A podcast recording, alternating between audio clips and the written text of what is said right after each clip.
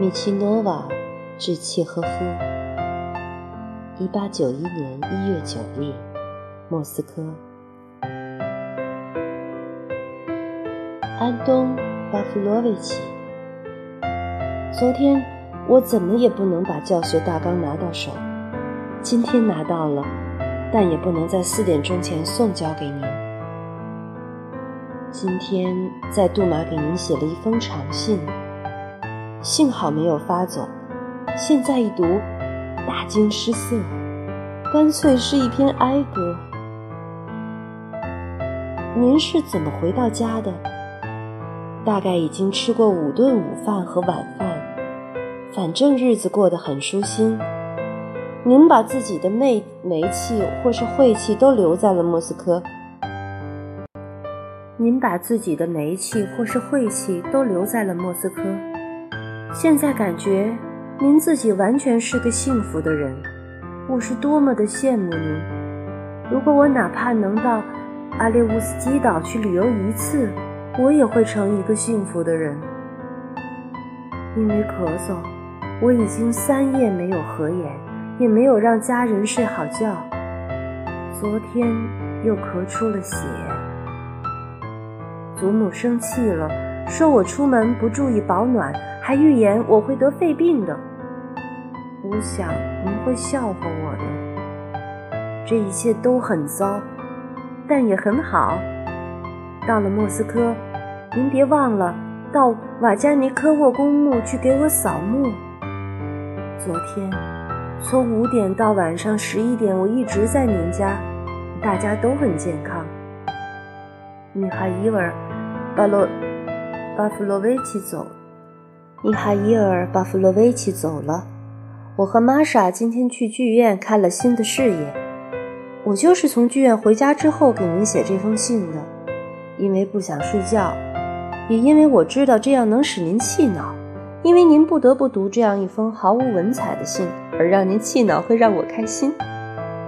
戏还不错，但我不会再去看它。安东·巴夫洛维奇，这是怎么回事？为什么一清早我会写出如此灰暗的信？而我现在觉得我写的全是胡言乱语。好了，我已经让您讨厌了，请原谅。但既然想了写信，也写了，就不能把它扔了。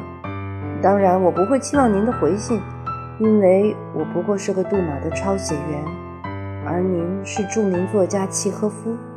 但我还是要祝您健康，还请您别忘了，利米奇诺瓦。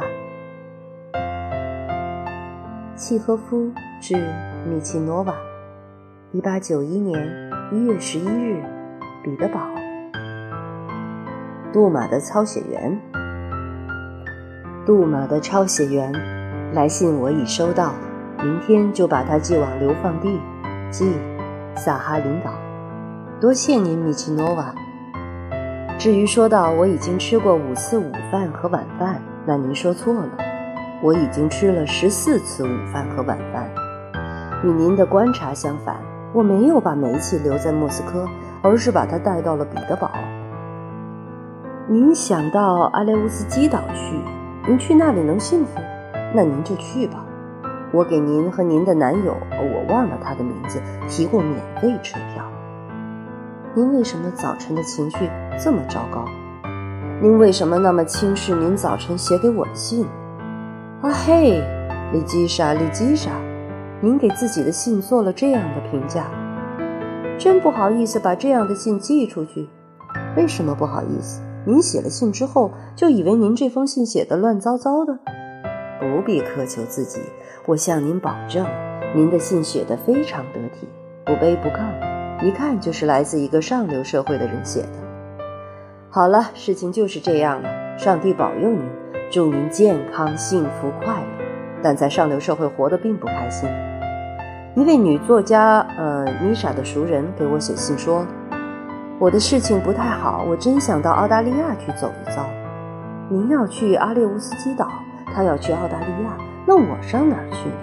天下的好去处都给你们两位抢去了。再会了，我心灵的凶手，您的著名作家。”